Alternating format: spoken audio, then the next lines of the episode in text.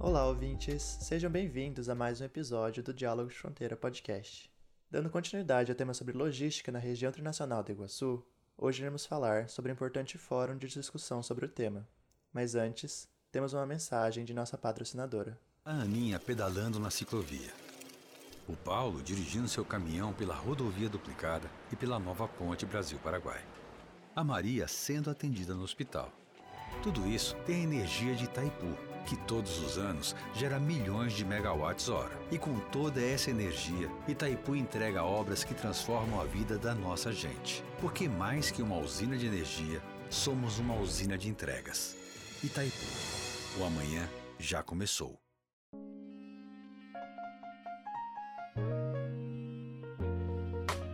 Entre os dias 11 e 14 de maio de 2022, a região internacional do Iguaçu foi palco do Fórum Internacional de Logística Multimodal Sustentável, o FILMES, executado pelo Instituto Polo Internacional Iguaçu, promovido pela Associação Comercial e Empresarial de Foz do Iguaçu, a ACIF, e patrocinada por Itaipu Nacional. O fórum reuniu investidores, empresários e representantes do Estado e da sociedade civil para debater a intermodalidade na região internacional do Iguaçu ampliada, Brasil, Chile, Paraguai e Argentina, e discutir a visão do hub multimodal como uma potencial solução para a dificuldade de logística que o Conisul apresenta, como nos comenta Danilo Vendrúsculo, coordenador do evento.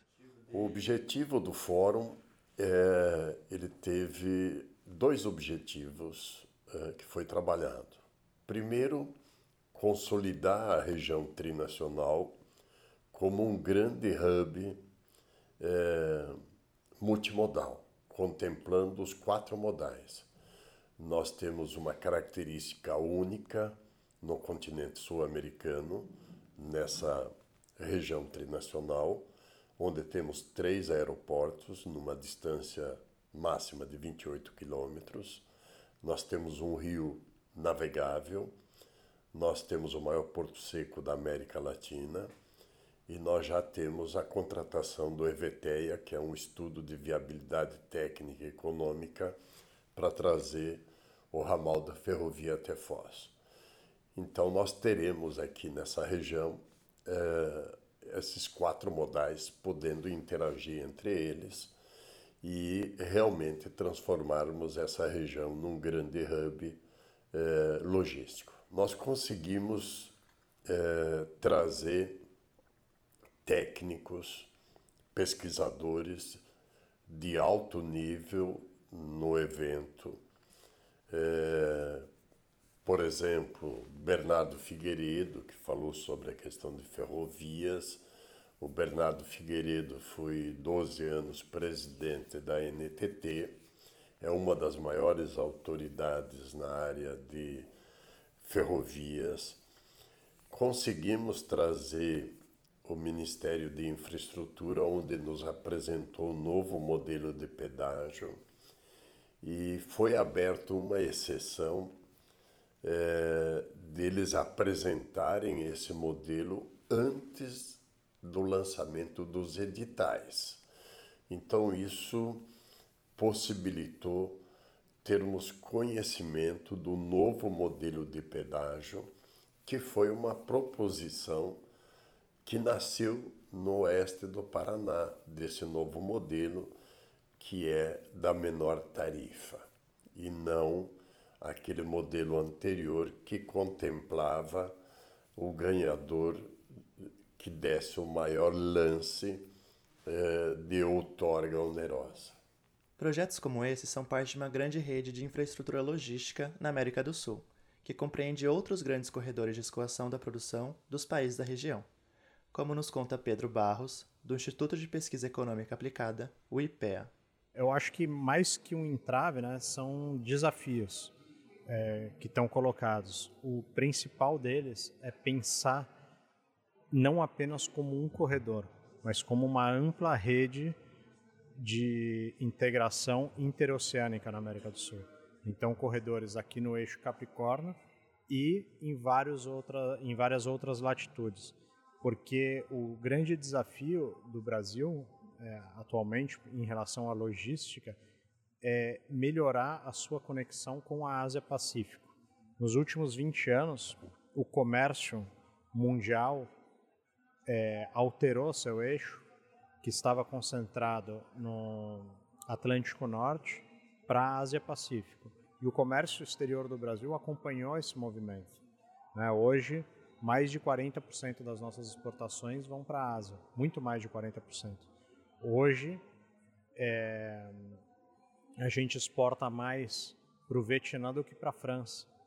O Brasil exporta mais para a Coreia do que para o Reino Unido. O Brasil exporta mais para Singapura do que para a Itália. As pessoas não têm, é, como, como, é um movimento relativamente recente e, e, são poucos produtos que o Brasil exporta, embora exporte muito, é, mas é, é concentrado em, em, alguns produtos e então a, ainda não é muito presente né, na, na, nossa na nossa cultura, porque as regiões é, que, onde estão as principais universidades, as regiões é, é, mais cosmopolitas do Brasil em, em, outras décadas, elas sofrem hoje pela queda nas exportações industriais. Mas as exportações do Brasil como um todo têm se mantido estáveis e na década entre 2000 e 2010 cresceram muito né, em valores absolutos e o Brasil até aumentou um pouquinho naquele momento a participação, sua participação relativa no comércio é, mundial mas é, a nossa logística ainda é muito cara. E a gente, inclusive, é, parte da explicação né, da, da nossa é, primarização das, das exportações tem a ver com a dificuldade dos nossos produtos, principalmente industrializados, é, ocuparem novos mercados. E a logística ela não explica tudo, mas ela ajuda. Né? Então, o, o desafio do Brasil é entender a nova realidade mundial e ter uma política de Estado articulada com os países vizinhos para se inserir melhor. Isso passa necessariamente pela construção não só de um, mas de uma rede é, interoceânica que envolva as articulações leste-oeste, né, Atlântico-Pacífico, mas essas articulações, né, essas, esses corredores Atlântico-Pacífico conectado às nossas redes e às nossas vias internas, né? as hidrovias e as rodovias que a gente já tem e caminhando, que aí é o, também é um grande desafio, caminhando para ter melhores conexões multimodais com papel muito relevante para o modal ferroviário, né, que é uma deficiência nossa de, de várias décadas. Esses corredores possuem papel fundamental não apenas para a otimização logística nos territórios em que estão inseridos, mas também para o desenvolvimento humano em seus entornos, como nos conta Bernardo Figueiredo, economista e palestrante do Fórum no painel sobre o modal ferroviário. Nós temos hoje o, o corredor bioceânico e todos os projetos é, é, que gravitam aí, do, é, que estão formulados para o eixo é, Capricórnio, eles são de fundamental importância para alavancar a produção, o desenvolvimento é, é, e a competitividade das regiões que, que, que estão envolvidas nesses projetos. É, sem a infraestrutura, essa, essa, esse, essa possibilidade de produção, de desenvolvimento, ela não se realiza. Então, é, muitas vezes a gente tem que colocar a infraestrutura, a maior parte das vezes, é, antes para que ela propicie que se realize o investimento.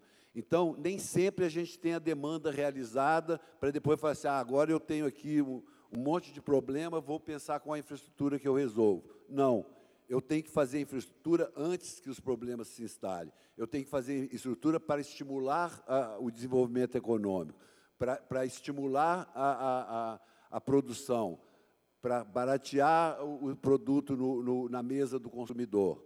Né? Então, é, é, essa visão que a gente tem que ter da infraestrutura, ela, é uma, uma, ela não é descasada, pelo contrário, a infraestrutura é consequência do desenvolvimento econômico.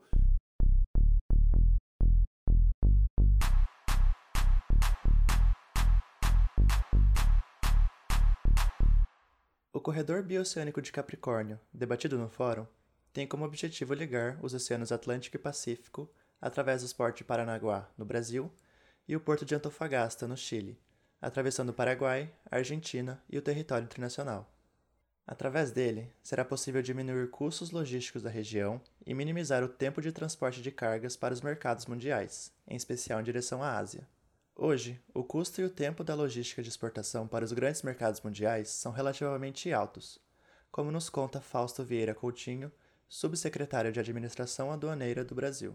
Nós saímos lá em 2014, no início desse, processo, desse, desse do desenvolvimento desse processo. Nós tínhamos 13 dias é, de tempo de despacho, de tempo de, de, de despacho numa operação de exportação. Hoje esse tempo está em seis dias. É, segundo estudos é, internacionais sobre o tema, a, a, cada dia que uma carga fica em zona primária, fica num porto, é, significa aproximadamente 1% de custo para o comércio exterior, custo da operação como um todo do comércio exterior. Isso significa que de 2014 até Hoje, né, que, que, que hoje já, já, estamos né, em 2019, o, o, sistema foi entregue, a e a partir daí os, os, o tempo cai para seis dias, nós tivemos uma economia de aproximadamente 12,5 bilhões de dólares ao ano com essa redução somente do tempo de permanência das cargas em, em zona primária, em, em local alfandegado. É, na, exporta, na importação é algo bastante parecido, Tínhamos 17 dias lá em 2014, tempo de despacho. É, esse tempo cai agora para 7 dias, o que representa aproximadamente 10 bilhões de dólares de economia de redução de custos. Fizemos uma pesquisa é, de tempos de despacho, é uma pesquisa chamada Time Release Study, ela é também uma metodologia desenvolvida na Organização Mundial de Aduanas, ela vai além né, do, do, do, dizer eh, simplesmente qual é o tempo. Né, nós fizemos ela hoje para a importação, estamos fazendo esse ano, começando os estudos para fazer esse mesmo, esse mesmo, essa mesma é, metodologia, utilizá-la para os tempos na exportação. É, e o objetivo é você ir um pouco mais a fundo e, e dizer o seguinte: o, o tempo, tudo bem, o tempo são seis dias, sete dias, mas quem é responsável por cada um desses, desses tempos? Cada um dos atores que operam, qual é a responsabilidade de cada um? E nós tivemos grandes achados, né? Vocês vão perceber aí que apenas 15% do prazo a responsabilidade é do setor público, 6% dos demais órgãos que atuam e 9% da Receita Federal. 85% do tempo de, de, de despacho o tempo de, de, liberação de uma carga, né? não falar nem despacho, que o despacho é uma parte do processo, mas a liberação vai da chegada do veículo transportador à sua entrega ao importador. 85% desse prazo é responsabilidade ou do importador ou do depositário. E isso é uma metodologia desenvolvida pela Organização Mundial de Aduanas, não é uma jabuticaba criada pelo Brasil, pela Receita Federal. Tá? Ele é um, um, mecanismo, um, um estudo é, não só internacional, mas reconhecido por todos os, os países do mundo. Para que projetos dessa dimensão, que incluam a multimodalidade entre quatro países, sejam possíveis, é necessária a criação de espaços de governança abrangentes no tema, que incluam a chamada hélice quádrupla, como nos comentou Ramiro, presidente da Fundação Araucária. Quando você trabalha com ações extensionistas, você tem que aumentar tua relação de, de, de, de pessoas que você tem conhecido, você tem atores em outras áreas, né, é chamada hélice tripla ou hélice quádrupla, né, que academia, governo, empresariado, você tem que trabalhar com todo mundo. Ademais, é imprescindível o esforço no sentido de criar ações coordenadas em fronteiras, assim como previsto no Acordo de Recife, tratado no episódio passado.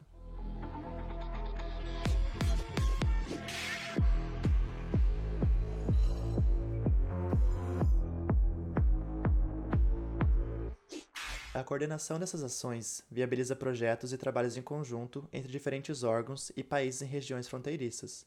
É o que nos conta Glaucio Figueiredo Reis, chefe da assessoria legislativa da Receita Federal Brasileira. É, essa, o trabalho coordenado né, entre, entre os diversos órgãos públicos que trabalham nas fronteiras, ele já existe. Mas ele existe é, em operações pontuais, né, em que os órgãos se unem e cada um trabalha nas suas atribuições específicas, né? Se acontece algum problema, alguma coisa, um briga com o outro, ah, não, parei, não gostei, tchau, tô indo embora. E fica tudo por isso mesmo. Né? Mas o que é uma, uma, uma operação coordenada? O que é uma integração, uma operação interagência, que se chama né, no, no estudo acadêmico aí de defesa nacional? Né? A operação interagência, na verdade, é aquela operação em que não é um órgão apenas que coordena a operação e os outros aderem se quiser, e saem no meio da operação, não. A operação Interagências, na verdade, é uma operação em que a coordenação dela é de uma equipe. E essa equipe que formula como, define como será a operação e qual será o papel de cada agência, de cada órgão naquela operação. Então, não, não é o, o, o, o trabalhar lado a lado, é o trabalhar ombro a ombro, interligado mesmo, sendo uma, uma massa homogênea ali, porque o nosso objetivo principal é, na verdade, é o, o, o desenvolvimento do nosso país, né, o desenvolvimento da região. Então, por isso que eu vejo, eu vejo assim, né, essa a importância dessa das operações interagências. A criação desses espaços de governança e articulação é, inclusive, um dos grandes objetivos do Fórum de Logística Multimodal Sustentável, que se encerrou com a formação de grupos de trabalhos para discutir todas as modalidades e incluir a hélice quádrupla comentada por Ramiro. É o que nos conta o Danilo Vendrúsculo. O fórum é algo permanente, ele teve a sua, seu start é, de 11 a 14 de maio desse, é, de, de, de 2022 e nós estamos agora formando sete grupos de trabalho para é, darmos continuidade é, desse projeto. Esses sete grupos de trabalho eles irão contemplar é, o modal ferroviário, modal rodoviário, o modal hidroviário, aeroviário. Também vamos tratar sobre a questão de gestão coordenada de fronteiras, que é um, é um problema muito grave que a gente vive. Então, é um assunto que foi o mais demandado no fórum. É, iremos tratar é, de, da parte é, de terminais de transbordo. Nós temos o maior porto seco da América Latina eh, em Foz do Iguaçu. O novo Porto Seco, nós iremos sair de um Porto Seco de 70 mil metros para um Porto Seco de 400 mil metros quadrados. E o nosso projeto, eh, estamos trabalhando para ter um projeto piloto de aduana cabeceira única com a Argentina, que servirá como um piloto eh, para as demais fronteiras na América do Sul.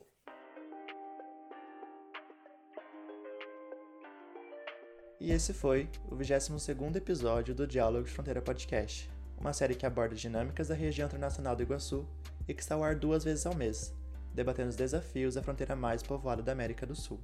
O primeiro episódio do mês sempre nessa pegada mais de conteúdo, e o segundo episódio com convidados que discutirão o tema em uma mesa redonda. Eu sou Edmar Valandro Rockenbach, e na captação e edição de som desse episódio, Vinícius Boita.